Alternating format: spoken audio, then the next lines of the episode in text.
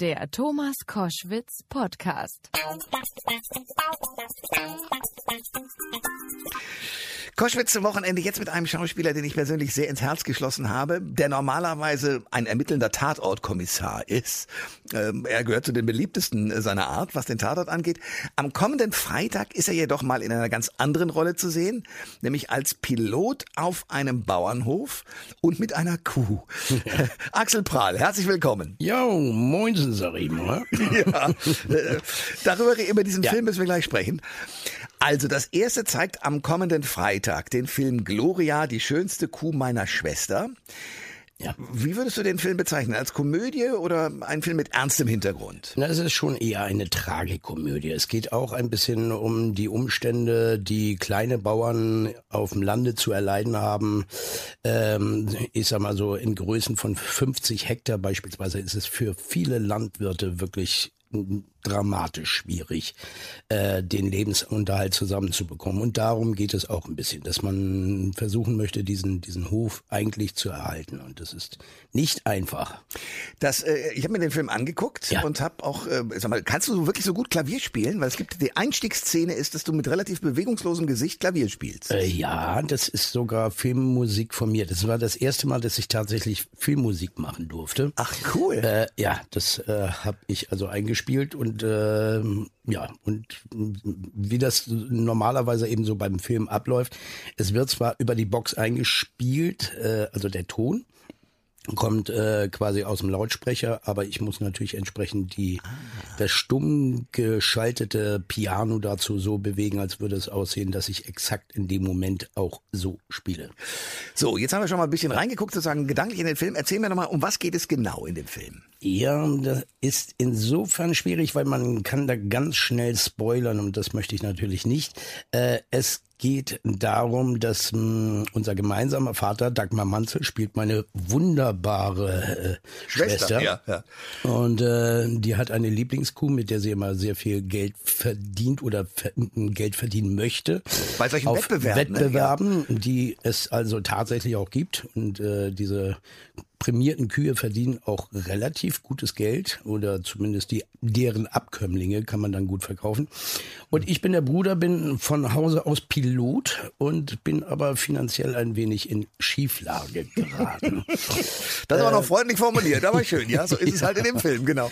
Ja, ja und des Weiteren, äh, ja, gibt es auch noch einen für ländliche Regionen dann doch ähm, immer noch hochbrisantes Thema von Homosexualität.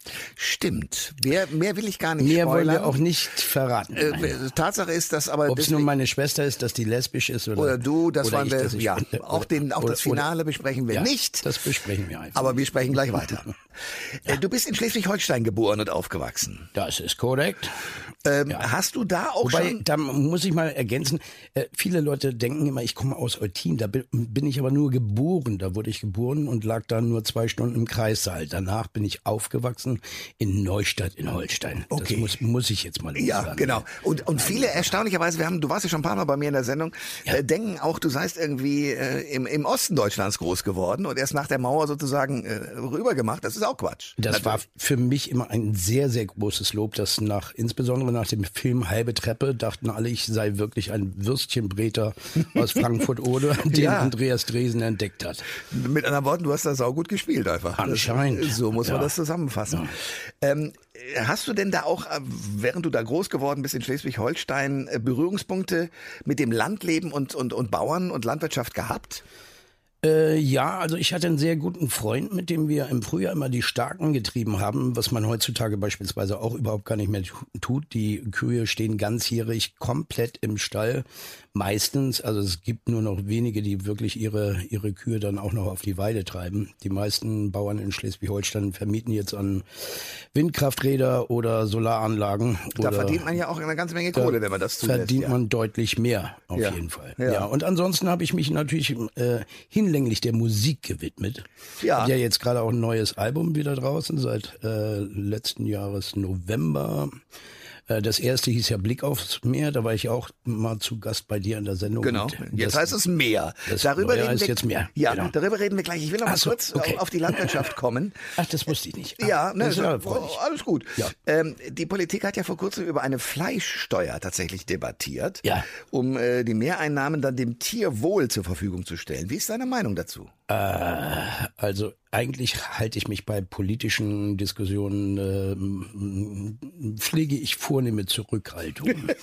Sagen wir es mal so. Ja. Ähm, aber ich mm, wage zu bezweifeln, dass es tatsächlich wirklich dann den Tieren auch zugutekommt. Äh, vor allen Dingen, wie will man das wirklich regeln? Wenn würde nur eine weltweite oder zumindest europaweite Regelung wirklich sinnvoll sein, dass man es wirklich komplett überall einführt. Dann wäre es clever.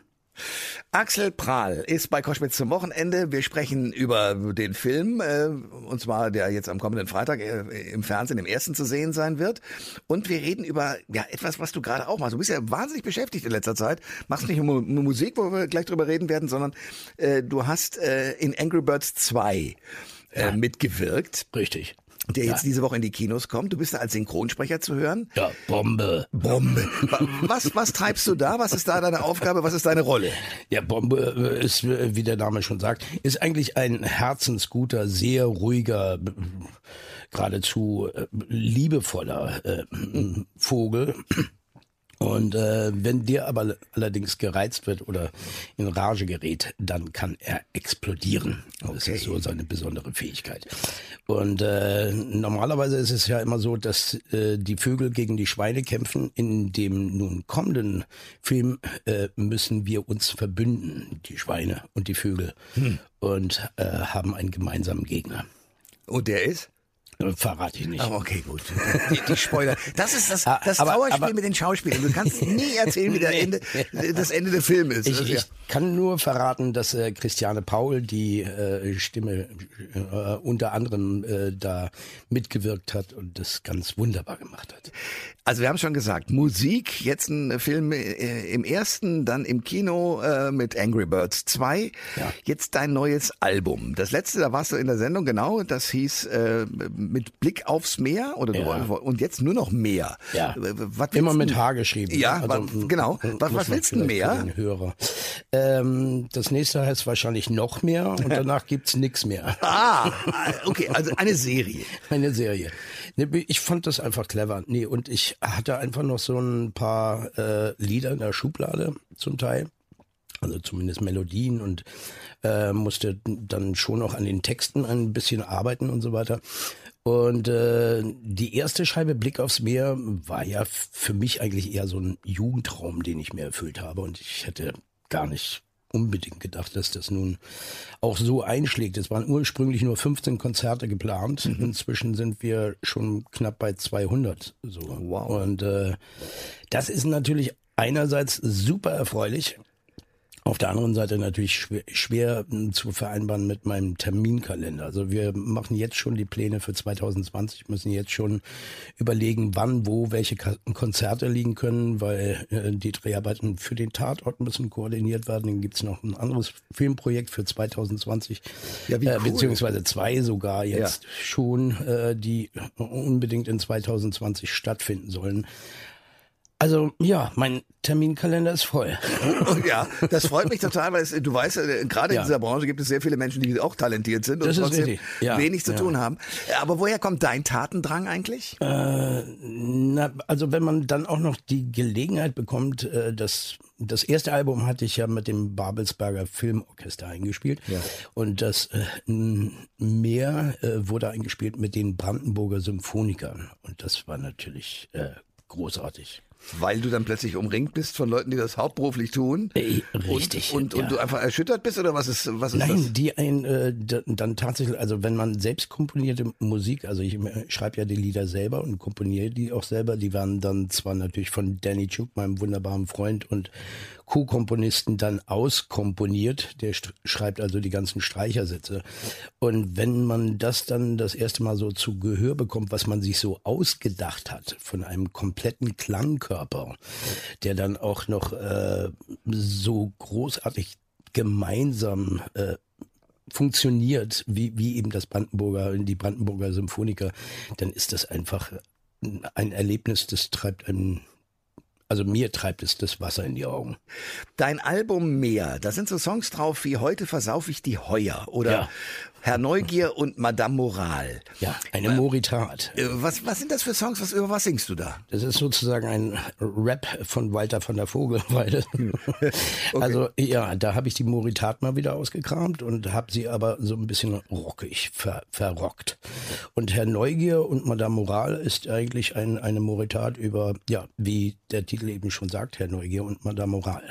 Ja, und äh, ansonsten macht das Album eben auch wieder einen musikalischen musikalischen Bogen. Es geht los mit einem Shanty, mit einem Sauflied, wie du eben schon sagtest. Ja. Heute versaufe ich dir heuer. Ganz großer Einstieg. Dann widme ich mich dem Tode. Ein Thema, das glaube ich, äh, nicht so oft gewählt wird für musikalisch. Es ist auch wirklich tatsächlich so, so eine Art Requiem geworden. Äh, ein Lied, das ich für meine Großmutter geschrieben habe. Okay. Und, Weil die äh, eine besondere Rolle in deinem Leben gespielt hat. Auf jeden Fall, ja. Die hat mich zu großen Teilen mit erzogen, weil meine Mutter damals berufstätig war und äh, insofern eben nur abends Zeit für mich hatte. Und insofern war das für mich eine sehr wichtige Person. Klar. Das kann ich nachvollziehen. Das war bei ja. mir so ähnlich. Also ja, kann ich komplett nachvollziehen. Ja. Lass uns mal in den Song reinhören. Lass uns fliehen. Komm, lass uns fliehen. Ja. Mit dieser kleinen gute Laune Melodie können wir fliehen irgendwohin, wo die Sonne lacht oder der Regen uns glücklich macht. Komm, Liebling, lass uns fliehen. Was mich interessiert ist, was, was ist bei dir zuerst da? Also Text und die Textidee oder die Melodie? Also bei mir ist es tatsächlich dann häufig, dass die Melodie zuerst da ist und ich überlege, welche Art von Text würde zu dieser Musik passen. So. Und es gibt aber auch einzelne Fälle, äh, wo der Text zuerst da ist. Äh, ich bin nun mal so, wie ich bin. Beispielsweise auf meiner ersten Scheibe ist so entstanden. Da hatte ich erst den Text und habe dann darauf eine Melodie gesucht. Also es, okay. es ist variiert so ein bisschen. Wir hören noch mal rein in Heute fange ich an. Ja, ein Lied, das ich mir selber gewidmet habe. Heute fange ich an Heute werd ich's versuchen. Was heißt das? Du hast es dir selber gewidmet? Na, ich, ich glaube, das ist schon äh, etwas, was viele Leute natürlich schon durchaus auch teilen können. Dieses Gefühl, in einem Hamsterkäfig zu stecken, in dem man es nur schwer schafft, wirklich mal auszusteigen und zu sagen, nee, ich mach mal heute einen ganzen Tag Social Media Verweigerung, ich ziehe mich mal komplett raus, ich mache alle Türen zu und bleib mal wirklich nur für mich und konzentriere mich mal wirklich nur auf mich und horch mal in mich rein.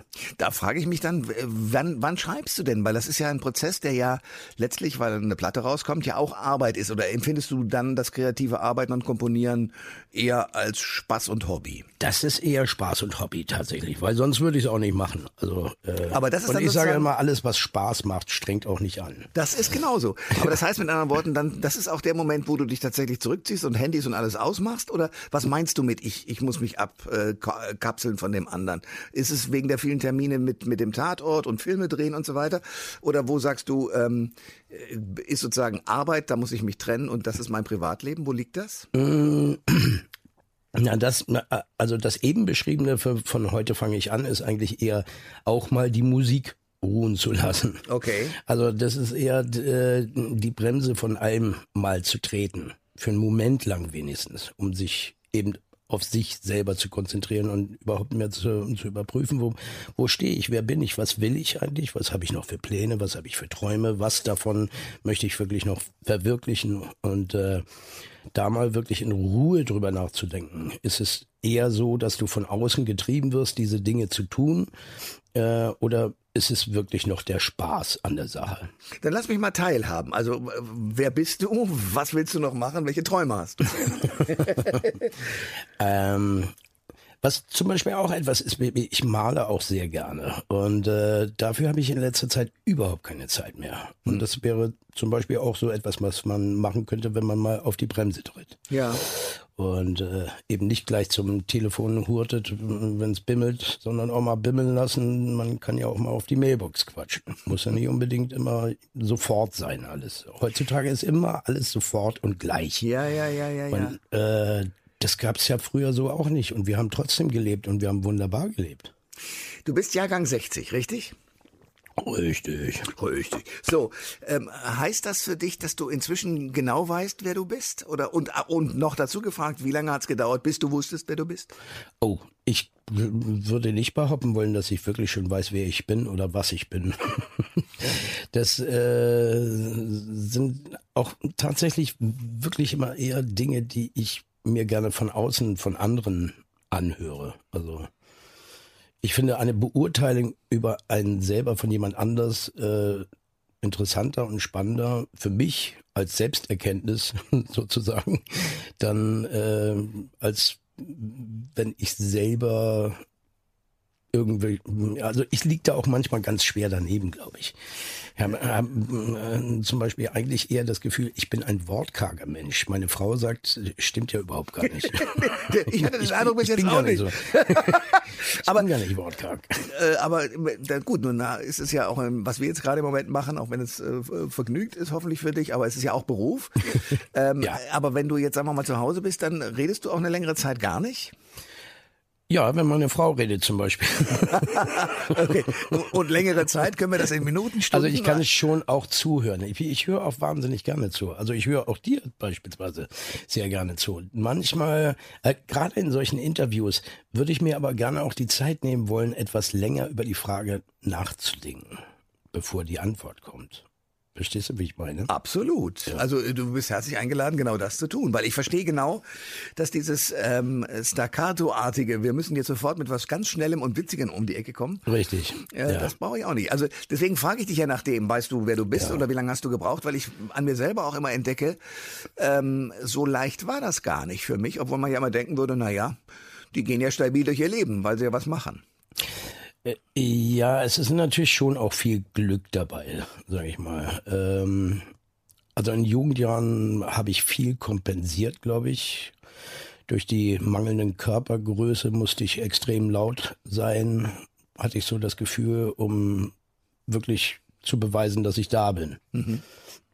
Und äh, das habe ich schon durchaus relativ schnell begriffen. Und ich habe auch relativ schnell begriffen, dass Humor etwas ist, äh, was Menschen gut tut, was auch mir gut tut. Mhm. Und äh, deswegen enden die Telefonate mit meinen Eltern enden immer mit dem Satz und immer schön fröhlich bleiben. Ja, das hilft gewaltig. Und das hilft wirklich gewaltig. Und äh, eine positive Perspektive, sich zumindest zu denken, ist immer besser als mit dem Negativen zu hadern und mit dem, mit dem Scheitern positiv umzugehen. Ich glaube, das, das war so die wichtigste Erfahrung, äh, wenn bei mir Dinge nicht gelungen sind, da eben nicht dran zu verzweifeln, sondern weiterzumachen, weiter zu gucken, okay, dann ist es dieser Weg nicht, dann nehme ich eben einen anderen Weg. Und dann bin ich eben, ja, was weiß ich, bei der Musik gelandet oder so bin ich schlussendlich mehr oder weniger auch beim Film gelandet, weil ich habe lange Zeit nur Theater gespielt, von 84 bis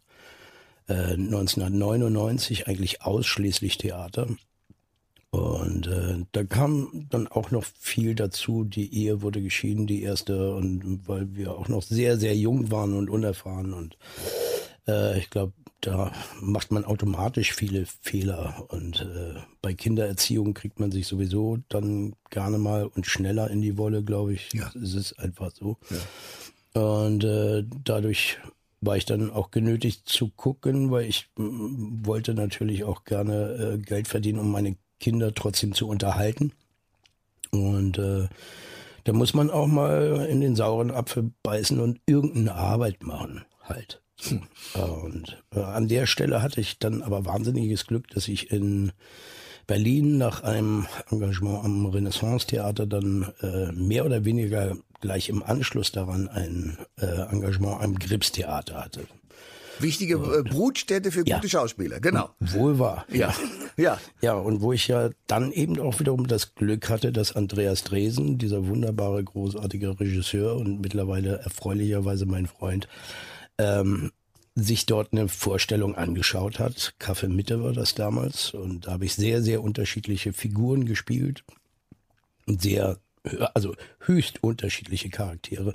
Ich war einmal ein studierender Türke, Arkadaş Başlu, und äh, war Blümchen, ein Politiker, so mit grauer Perücke, und äh, war ein Punk, aber eher so, so, so, ein, so, so ein Bulldozer, so ein, der sich eigentlich sein ganzes Hirn schon weggesoffen hat und eigentlich nur noch, nur noch aggro war, auch so. Ja. Ja, und das hatte sich Andreas angeguckt und äh, fand das wohl anscheinend irgendwie ganz gut und hat mich dann für Nachtgestalten äh, engagiert, für seinen zweiten oder dritten, ja, das war der, sein zweiter Kinofilm, glaube ich. Stilles, Ja, Stilles Land war sein erster, genau. Und äh, ja, und da, es war Liebe auf den ersten Blick. Ja. Wenn du heute dir anguckst, also äh, Tatortkommissar auf der Straße erkennt dich wahrscheinlich wirklich jeder. Erstens, wie wirkt sich das für dich aus oder hat sich das ausgewirkt? Und zweitens für deine Kinder. ähm, ja. Also, mh, jedes gute Ding hat auch immer eine Kehrseite, ist äh, meistens so. Und äh, das im Zeitalter von Handys ist es für mich beispielsweise schwer, in eine Badeanstalt zu gehen, mich da auszuziehen und, und ins Wasser zu springen. So und äh, damit haben wir auch schon gleich das Handicap, sag ich mal, mit meinen Kindern irgendwo hinzugehen. Ich tue es zwar bisweilen und äh, sag mir auch manchmal, es ist mir eigentlich egal, dann sollen sie doch Fotos machen. Äh, aber es ist immer nicht ganz einfach. Und vor allen Dingen möchte ich natürlich auch meine Kinder davor schützen. Das, äh, es gibt ja nun viele Gazetten auch, die sowas gerne mal ausschlachten oder irgend, irgendwas erdenken. Also da habe ich schon wirklich die unglaublichsten Geschichten gehört, was sich die Schreiberlinge dieser Zeitungen, dieser Yellow Press da aus den Fingern saugt und einfach, also äh, am eigenen Leib schon erlebt. Ja. Es war zum Beispiel eine Geschichte, die mir mit weiß ich nicht, da war ich zehn oder zwölf, war ich auf einer Luftmatratze an der Ostsee, bei mir zu Hause, Neustadt in Holstein, ne, Sommerferien, äh, war ich eingenickt und war in die Fahrrinne, also ganz weit rausgetrieben worden vom, vom Wind, äh, ablandiger Wind und war plötzlich ganz, ganz, ganz weit weg. Und die DLRG, äh, wir hatten zwar eine Strandaufsicht, aber die hatten das irgendwie auch nicht mitbekommen. Und da bin ich wirklich mit, und dann ging auch noch die Luft aus der Luftmatratze raus. Und dann bin ich irgendwann aufgewacht, halt wie gesagt mitten auf dem Meer sozusagen und bin mit letzter Kraft an Land geschwommen. Und das hat eine äh, dieser Zeitung gleich auf die Frontseite gesetzt mit einem furchtbaren Foto von mir. Todesdrama im Urlaub. Ne? Und dann schreiben die so eine, so eine Grütze da und haben noch nie mal geschrieben, dass, dass mir das damals passiert ist. Mit, also, Ich verstehe. ist, also, Okay. Hei, hei, hei. Axel, es ist immer wieder eine Freude, mit dir ähm, zu reden und äh, deine Karriere weiter zu verfolgen. Komm bitte bald wieder. ja, bitte sehr, sehr gerne, Thomas. Nächstes Album, was war das? Du hast jetzt also Blick aufs Meer, dann jetzt mehr und was, was ist äh, Und dann noch mehr. noch mehr? Also bei noch mehr bitte kommst du noch mehr vorbei. Danke für den Besuch und alles Gute und äh, ich drücke dir die Daumen für deine ganzen Karrierevorgänge und Filme und was du machst. Mein lieber Thomas, ich danke dir von Herzen und immer gerne wieder. Soweit und so viel äh, zu Axel Prahl und seinem neuen Album und seiner Geschichte. Und jetzt Peter Maffei. Wunderschönes Tag. Oder?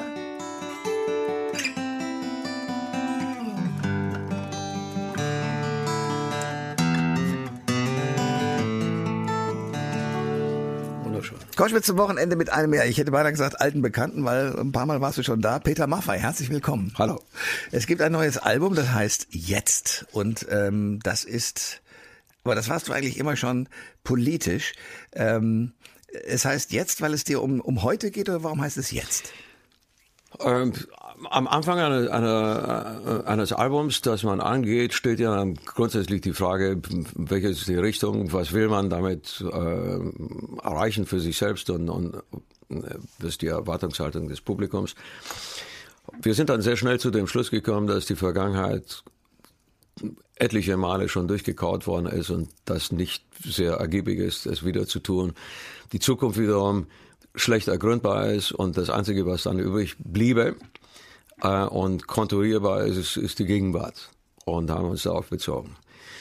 Ähm, entscheidend war aber auch, dass es einen Titel gegeben hat, der, den ein Kumpel von mir angeboten hat und der jetzt hieß, mhm. zwar mit einem anderen Text, aber das Plakat jetzt, das existiert, dann habe ich gesagt, perfekt, das ist eigentlich, äh, das kommt wie gerufen, wir nennen das Album jetzt.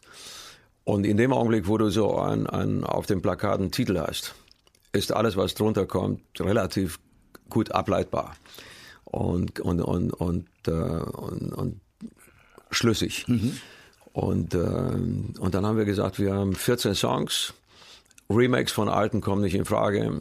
Äh, wir hatten Bock auf, auf neues Material.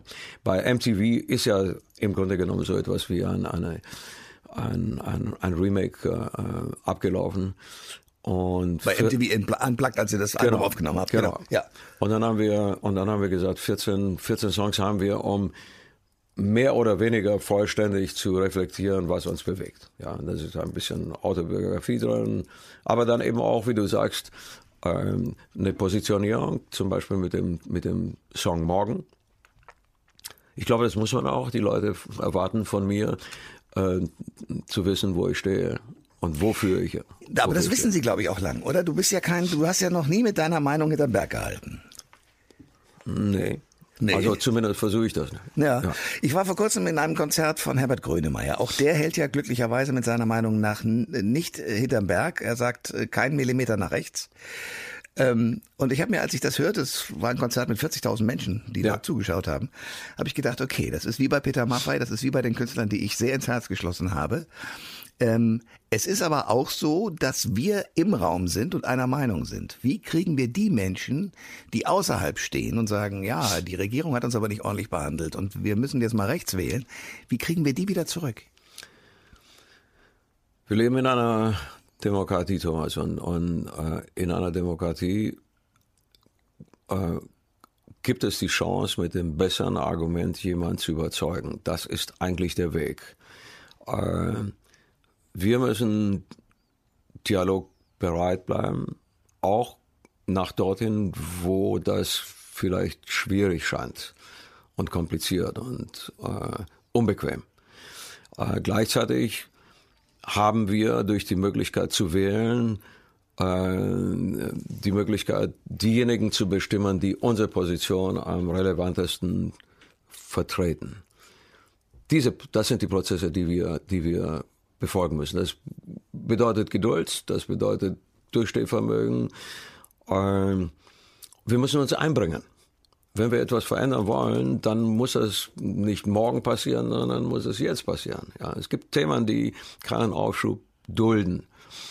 Und der Radikalismus in unserer Gesellschaft, der kommt ja aus zustande durch gewisse Gründe. Diese Gründe muss man erschließen. Man muss sich hinterfragen, ob die Politik die äh, Lösungen angeboten hat für Probleme, die die Bevölkerung für praktikabel hält und, und für umsetzbar hält und so weiter. Und, äh, und, und, und inwiefern diese Lösungen dann auch mit unserem demokratischen Empfinden korrespondieren. Ja.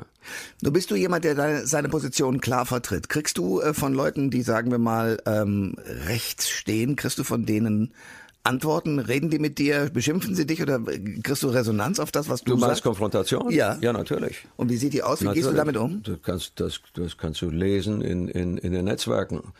Ähm, dem muss man sich stellen. Ja. Ähm, und eine Möglichkeit wie die jetzt benutzen, um die eigene Position äh, zu artikulieren. Ja. Ich kann das auf der Bühne machen, ich kann das in einem Gespräch mit dir machen, jetzt zum Beispiel hier, oder ich kann, wenn ich irgendein Interview habe mit, jemandem von, von Printmedien, ich kann das da machen. Äh, und, und das muss ich auch. Aber wie gehst du mit der Wut um, die dir da entgegenschlägt? Das beeindruckt dich doch, oder nicht? Naja, äh, das meiste passiert ja aus, aus einer sehr anonymen Situation heraus. Ich, ich kann das nicht zuordnen, ohne weiteres. Ja. Ähm, ich darf mich davon nicht einschüchtern lassen. Niemand darf das. Ja. Also wir sind in Jena vor, ich weiß nicht wie viel, zigtausend Leuten gestanden, aber beziehungsweise sollten stehen und spielen und und, äh, und dann kam jemand und sagte, wir haben hier eine, eine kugelsichere Weste, ziehen Sie die mal besser an. Äh, das ist ein, ein sehr eigenartiges Gefühl, muss ich dir sagen. Ja? Wenn du sagst, in einem Staat wie Deutschland musst du das anziehen, um auf eine Bühne zu gehen, um, wow. um für eine Position einzustehen. Ja. Also ähm, das ist schon grenzwertig. Ja. Absolut. Trotzdem, äh, die Möglichkeit hätte existiert, abzusagen. Kommt nicht in Frage. Erzähl mir von deinem Vater. Oh, äh, da gibt es, ich, ich, kann das vielleicht ein bisschen zusammenfassen, weil es sehr viel gäbe, was man über ihn erzählen kann. Äh, mein Vater hat eine eine Zeit erlebt, wie viele andere Väter auch nach dem Krieg. Äh, die ganzen Umwandlungen in einem kommunistischen, äh, in einer Diktatur aufzuwachsen, beziehungsweise zu leben, mich da aufwachsen zu sehen. Ähm, eine Erfahrung, die Hunderttausende gemacht haben. Deportation, äh, Repression, Verhaftung, Folter, all diese Sachen. Äh, er ist 93, geistig, topfit, körperlich, mit einigen Defiziten natürlich schon, äh, aber immer noch ein sehr, sehr aufrechter Mann. Und jemand, der, der seine Angst äh, nie zugelassen hat, dass die Angst ihn dominiert. Er hatte Angst, ich weiß das. Er hatte Angst um sich, um uns, um die Familie äh, und hat trotzdem sein Ding durchgezogen. Und äh, das ist etwas, was er, was ich gerne von ihm übernehmen würde und leben würde, so gut wie er es gemacht hat. Und wenn ich könnte, würde ich das gerne an, an meinen Sohn weitergeben. Das ist etwas sehr Wichtiges im Leben. Du bist stolz auf den? Absolut. Ja. Äh, erstens, dass er noch lebt, zweitens, dass er dir wahrscheinlich alles erzählt hat, als du als Kind sozusagen in diesem Staat aufgewachsen bist äh, und auch die Flucht, oder? Also die, wobei die hast du ja bewusst mitgekriegt oder ja, es aus, war ausgesiedelt. Es, es war eine äh, es war eine Ausreise, es war keine Flucht, mhm. ähm, aber es war eine eine für mich damals nicht wirklich erkennbar. Für mich war das ein großes Abenteuer. Zunächst mal Später wurde mir bewusst, was da abgelaufen ist. Es war eine Verpflanzung. Also da hast du einen Baum aus der Erde gerissen und in, in eine neue Erde reingesetzt, nicht wissend, ob das funktioniert. Also du hattest Freunde, Schulkameraden, alles. alles. Das alles. war ein, ein, eigentlich für dich ein guter Kosmos, Man oder? hat diesen, diese Welt verlassen zunächst einmal. Ja. ja. Ich bin nach Deutschland gekommen und habe hier ein Land erlebt, welches damals sehr offen war. Ja, also diese, ich sag mal, zum Teil enorme äh, Zurückhaltung bis hin zur Feindseligkeit, die war da überhaupt nicht zu spüren. In welchen Jahren war das? 63, 1963. Okay, ja. ja. Da kamen viele Menschen aus den damaligen Ostblockländern, die deutscher Herkunft waren. Es gab ein Wort, das einen gewissen Ogu hatte. Rucksack, Deutscher. Ja. Aha. Also wenn Leute, weil sie nichts hatten, alles eingepackt in einem Rucksack hier in, in, in Deutschland anlandeten, dann wurde das unter der Hand manchmal so okay. tituliert. Ja. Kein schöner Begriff. Äh, der hatte ein bisschen so ein, ein Geschmäckle. Ja. ja. Aber darüber hinaus habe ich nichts Ähnliches erlebt. Im Gegenteil, in der, im, im, im, im Großen und Ganzen war die Haltung extrem positiv und, und, und willkommen heißend.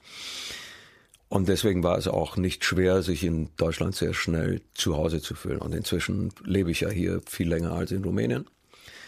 Die Vergangenheit, die taucht wieder auf, weil wir auch in Rumänien einen Ableger unserer Stiftung haben und, und in diesem Land solche Initiativen, glaube ich, ganz äh, gut dazu beitragen, dass das Land sich erholt. Ähm, wie ist Rumänien jetzt? Wie, wie muss ich war da noch nie? Freier, freier, ja? freier, natürlich. Du kannst jetzt auf die Straße gehen und musst äh, nicht befürchten, dass man dich, dass die Securitate dich abholt und, und du auf niemals Wiedersehen verschwendest. Das ist vorbei. Äh, aber es ist auch noch nicht dort, wo wir hier sind. Äh, und, äh, und das Land kämpft immer noch mit, mit, mit Korruption zum Beispiel in einem Maß, wie wir es hier so Gott sei Dank nicht kennen. Es hat aber auch den Rückfall noch nicht erlebt, wie wir ihn hier zum Teil leider erleben. Ja. Also die kämpfen noch um die Qualität, die wir hier haben, so wie wir darum kämpfen sollten, diese Qualität nicht zu verlieren. Ja. ja. Äh, Ausreiseantrag in Rumänien zu der Zeit. Ab dem Moment wart ihr doch Aussätzige da, oder? Genau so. Ja, man sagte, Leute, äh, rumänische Bürger, die dieses Land verlassen wollen, wissen nicht zu schätzen, was der Staat in ihre Bürger investiert hat. Also so eine beleidigte Leberwurst leicht einfach. Ja, ja, die, die war auch nur, die war auch nur pekuniär, äh, der war nur pekuniär beizukommen. Du musstest also deine Staatsbürgerschaft abbezahlen. Menschenhandel. Ganz einfach. Kannst du Preise nennen, was das gekostet hat? Ich glaube, ich glaube, ich weiß es nicht mehr genau. Ich glaube, dass meine äh, Oma, die in den in, in, in USA lebte, dafür einige tausend D-Mark äh, aus ihrem Ersparten äh, beigetragen hat. Okay. Du konntest nur mit rumänischem Geld war das nicht zu erledigen. Es mussten Valuta sein. Ja. Das war das Geschäft. Also der Staat hat einen nur entlassen, wenn man, wenn man dieses Geld beigebracht hat. Ja. Was haben denn Freunde, Schulkameraden und Leute in deiner Umgebung gesagt, dass ihr weg wolltet? Wie gingen die damit um? Die, die wären ja am, am liebsten alle, alle mitgegangen. Okay. Und wenn du eine, ein paar Jahre später verfolgst, was da passiert ist in Anfang der 90er Jahre, als sich das Land öffnete, da haben ja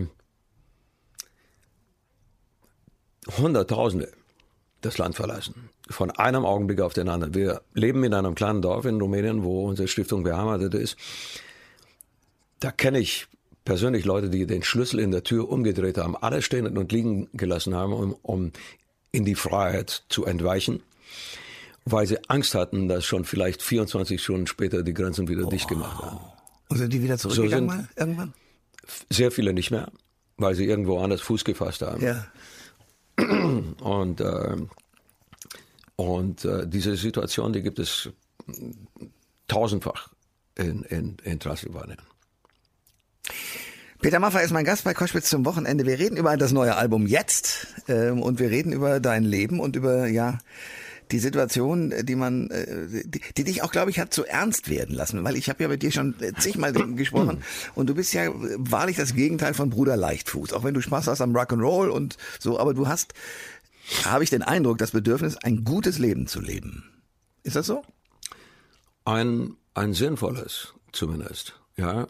Ähm, und ich, ich kann mich ja nicht im geringsten beklagen. Ich habe ein solches Schweineglück gehabt, äh, bei der Weichenstellung die, den richtigen Ausgang zu finden. Ja. ja. Also beispielsweise die Entscheidung, Musik so zu meinem, zu meinem Leben zu machen.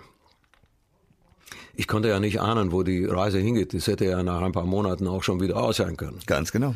Es ist Gott sei Dank anders verlaufen. Und ich bin sehr dankbar dafür, dass um mich herum immer Leute äh, existiert haben, die keine Klackhörer waren, die also nicht irgendwie billig auf die Schulter geklopft haben und den kleinsten Widerstand versucht haben zu sehen, ja, sondern auch gesagt haben, pass auf, jetzt fängst du an, dich komisch zu verhalten.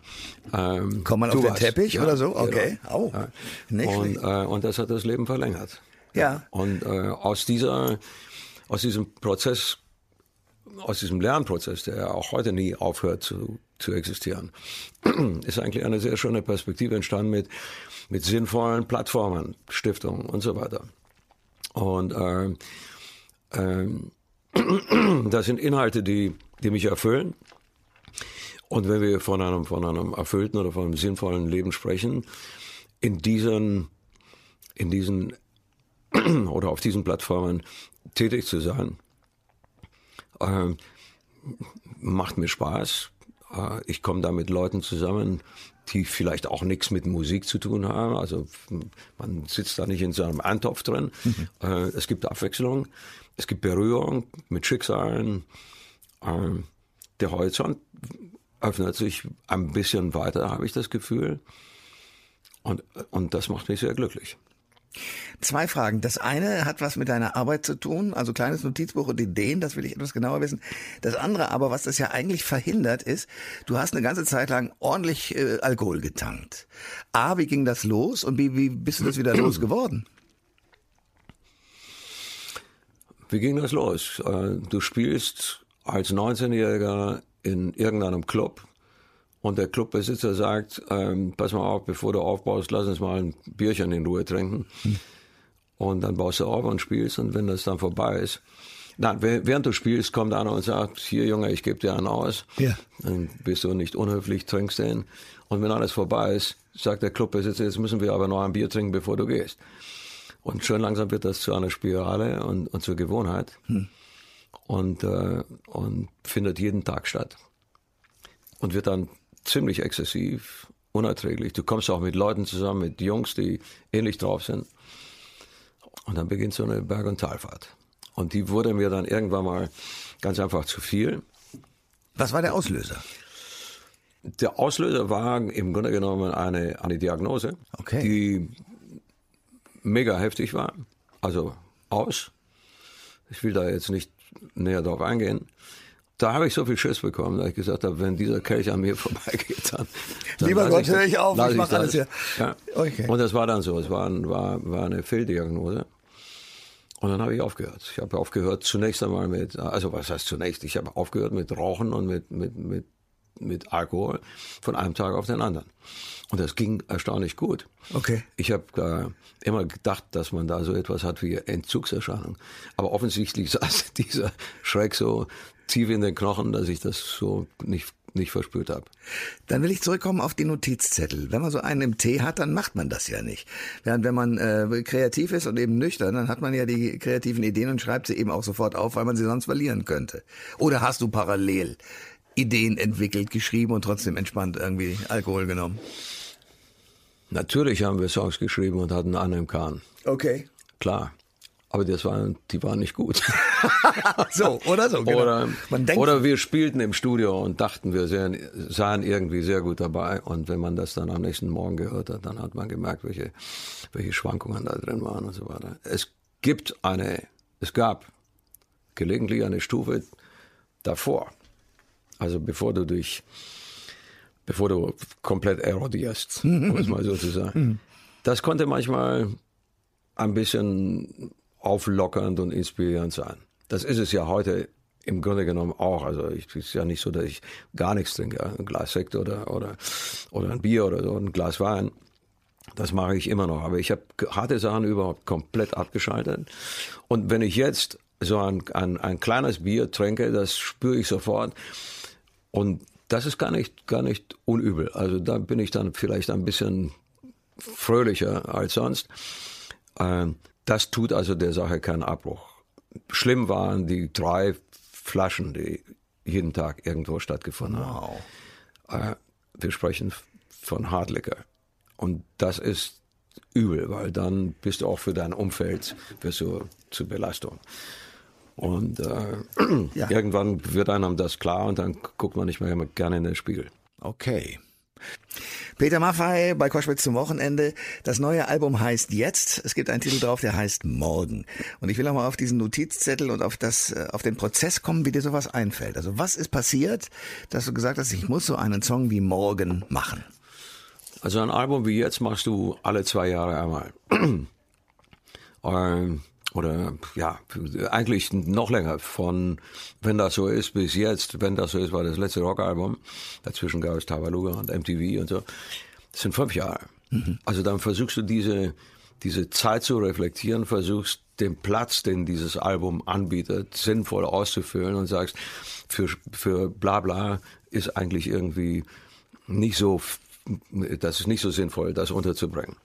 Und willst ja auch irgendwo mal klar machen, wo du stehst. Aber ich habe Jahres im Kopf oder ich habe die Kinder in unserer Stiftung im Kopf. Was passiert mit denen? Wohin geht deren Reise in der nächsten, in, in den nächsten Dekaden? Und äh, und dann, wie jeder Vater, wie jedes Elternteil, denke ich mir, es gibt Dinge, die man regeln muss, wenn man diese Kinder in eine lebenswerte Zukunft entlassen will. Ja. Und das sind dann die Themen, mit denen wir es jeden Tag irgendwie zu tun haben. Wir brauchen ja nur das Radio einzuschalten oder den Fernseher.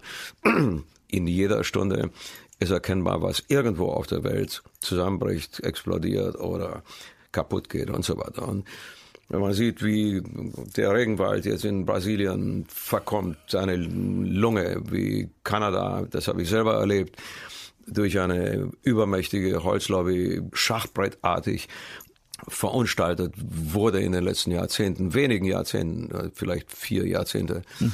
Äh, wenn wir sehen, welche Klimaverschiebungen es gibt, welche, wie viele Millionen von Menschen dadurch leiden werden, vornehmlich dann die Kinder, äh, dann gibt es einfach Handlungsbedarf und der ist nicht duldet keinen Aufschub, ja. Und dann kommt es zu einem solchen Lied.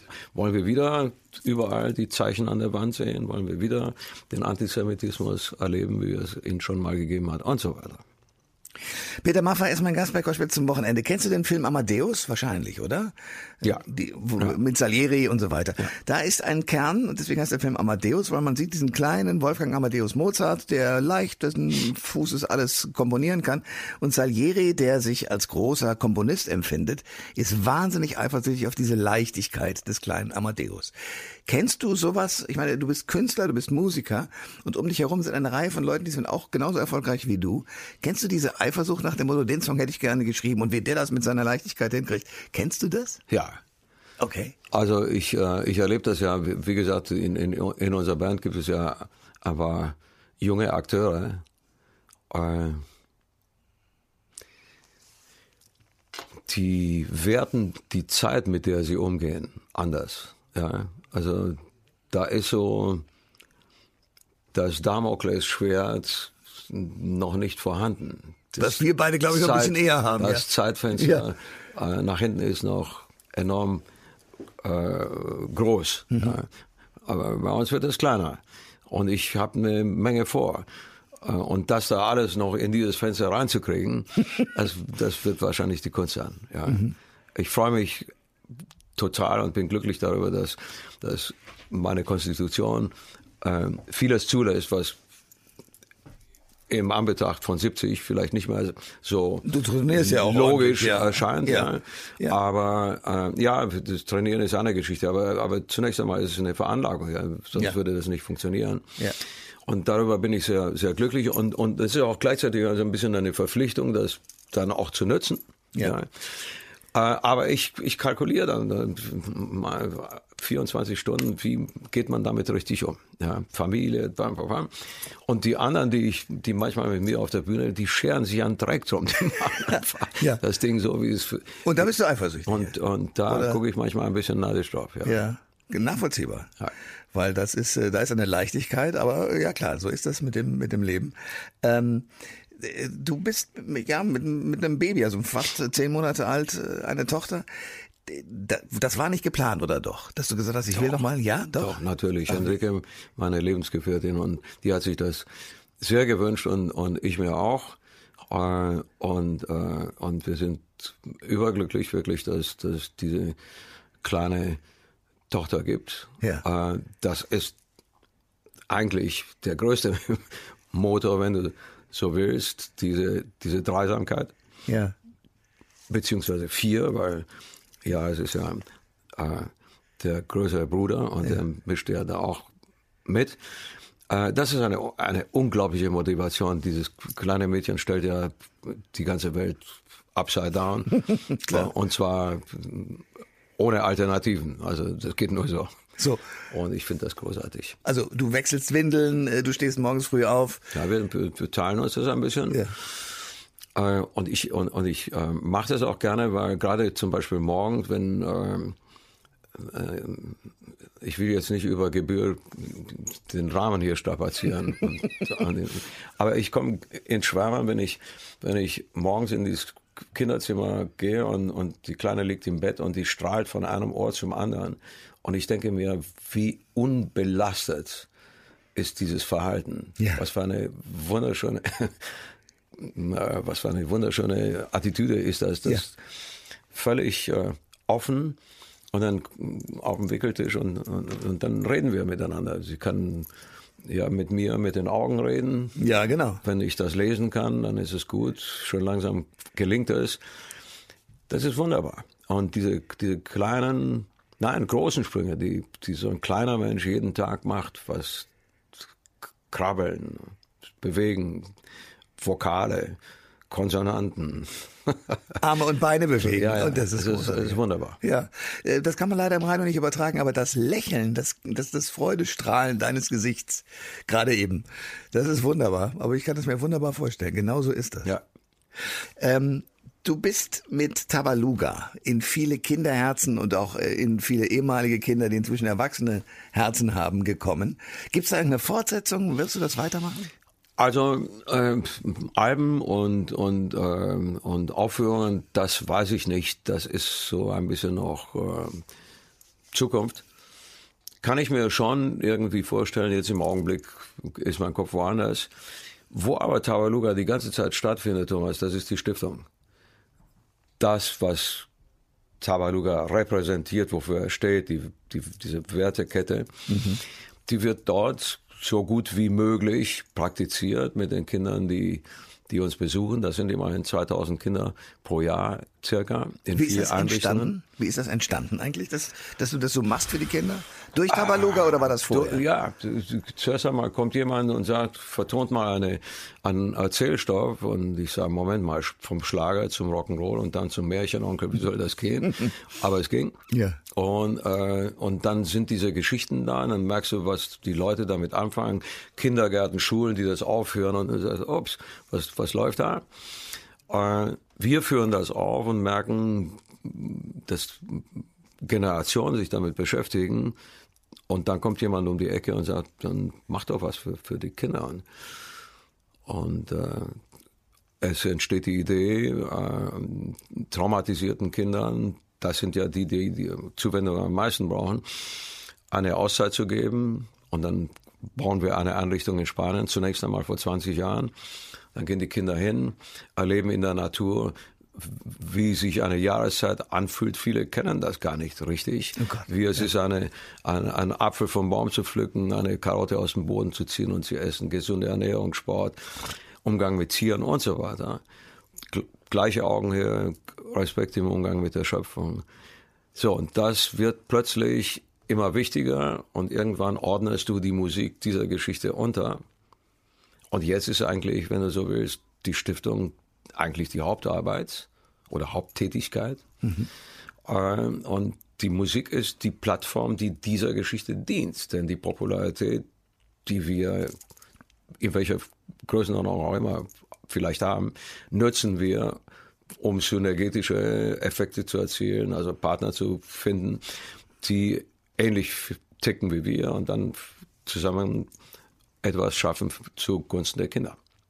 Du hast vorhin gesagt, so, also ich bin jetzt 70, aber ich will eigentlich noch äh, in die nächsten 30 Jahre alles reinpacken, was reingeht. Äh, was willst du noch reinpacken? Also was, was soll denn dringend noch passieren?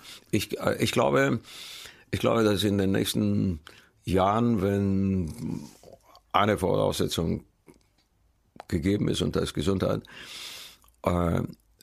dass man Dinge machen könnte und sollte, die man bis jetzt nicht gemacht hat, ein bisschen experimentiert. Das kannst du mit Musik wunderbar machen. Also es gibt da keine, keine wirklichen Grenzen. Du kannst dir Partner suchen, mit denen du noch nicht zusammen warst. Du kannst Musik ausprobieren, die du noch nie gemacht hast. Äh, du kannst Themen bedienen. Ich habe fasziniert gesehen, was Springsteen macht. Ja. Und zum Beispiel. Ah, okay. Ja. Also es gibt viele, viele Möglichkeiten. Also, aber du könntest dir vorstellen, auch so wie, wie Springsteen das macht, am Broadway jeden Tag aufzutreten oder äh, eine Show dauernd zu haben? Naja, ich, äh, was er gemacht hat, ist, ist ja vom Volumen her Unfassbar, unfassbar. ja. Aber es war ja nicht geplant. Nee, ich weiß. Er hat ja zwar sich viel vorgenommen, damit angefangen und dann und, und dann fand das einen, einen sehr starken Niederschlag. Ja. Und dann hat er expandiert. Ja. Ähm, Aber ich kann mir das schon vorstellen, dass man da irgendwo in einem Theater sich hinsetzt und vielleicht mit nicht alleine, aber vielleicht zu zweit oder zu dritt äh, einen solchen Abend gestaltet. Das ist musikalisch interessant oder kann interessant sein, inhaltlich sowieso, dass man sich Gäste einlädt und Dinge dieser Art macht, dass man Host ist. Ja, großartig. Haben wir ein paar Mal schon gemacht. Bei Begegnungen war das so. Das Ja. war, das waren zwei Projekte, die wir vor Jahren gemacht haben. Da lief das ein bisschen in dieser Art. Das hat mir immer viel Spaß gemacht. Schade, dass ich nicht singen kann, dann wäre ich jetzt dein Gast, aber alles Gute. Äh, Peter, wir machen eine Verabredung. Also ähm, erstens mal möchte ich alle Jubiläen, die du feierst, 80 und 90, mit dir hier in diesem Studio erleben. Versprochen. Okay. Und äh, sobald du was Neues hast, komm vorbei. Das mache ich. Alle Informationen zur Sendung gibt es online auf thomas-koschwitz.de.